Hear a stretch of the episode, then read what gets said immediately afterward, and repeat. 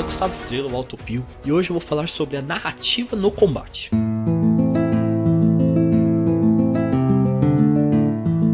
O Dicas de RPG é um oferecimento da Bardos Shop, bardosshop.com.br. Acesse e atualize já o seu guarda-roupa.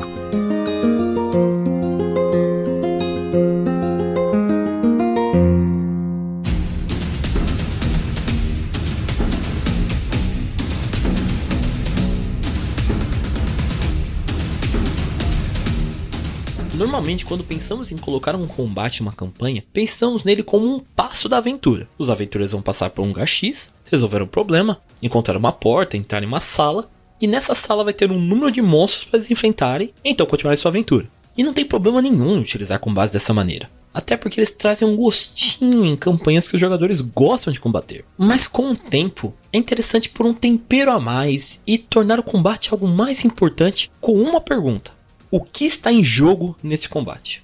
Lógico, algumas respostas são mais simples. Se o grupo for atacado por goblins no meio da estrada em uma emboscada, os aventureiros estarão lutando pelas suas vidas e pelos seus pertences. Mas nem sempre a resposta é tão simples. Se os aventureiros estiverem lutando contra um grupo de ladrões que estão saqueando uma vila, o combate deixou de ser apenas sobre o bem-estar pessoal dos jogadores. Agora, há outras vidas inocentes em jogo que, caso não sejam poupadas ou simplesmente sejam ignoradas pelos jogadores, mesmo que eles sejam vitoriosos, essa vitória terá um gosto amargo. Mas caso eles consigam salvar boa parte das vidas na vila e os ladrões fujam, será uma vitória menor, mas ainda será uma vitória satisfatória. Talvez deixar muitos membros da vila morrer traga má fama aos aventureiros e deixem eles menos requisitados para receber missões, assim tendo menos dinheiro.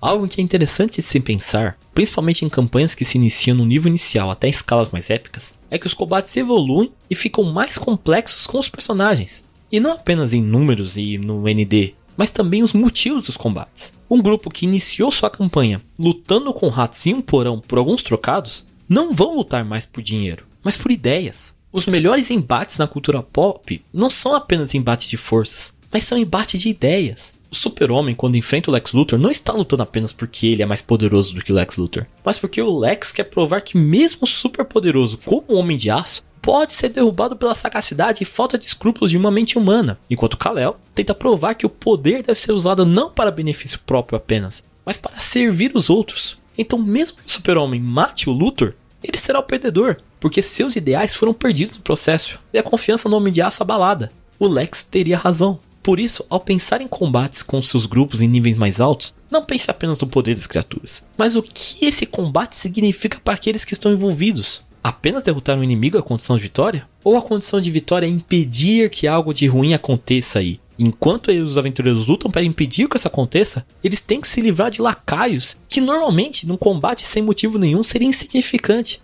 Mas eles estão impedindo os aventureiros de fazer o que devem em um tempo limitado. Por quais ideias o grupo está lutando? E como atingir esses ideais machuca os personagens mais do que dano nos pontos de vida? Tudo bem, o seu guerreiro pode dar 4 ataques por turno, o mago causar 36 d6 pontos de dano com uma bola de fogo. Mas se no meio do combate um NPC importante morrer porque eles não chegaram a tempo, atrasados por causa do combate que foi iniciado, ou se algum outro objetivo primário implodir enquanto eles estão parados lutando, do que adianta esses números? O maior dano de um mestre não é o TPK em um grupo de personagens. Eles podem fazer novas fichas e viver novas aventuras sem problema nenhum. Mas o dano mental de uma vitória amarga depois de um objetivo frustrado, esse machuca para sempre.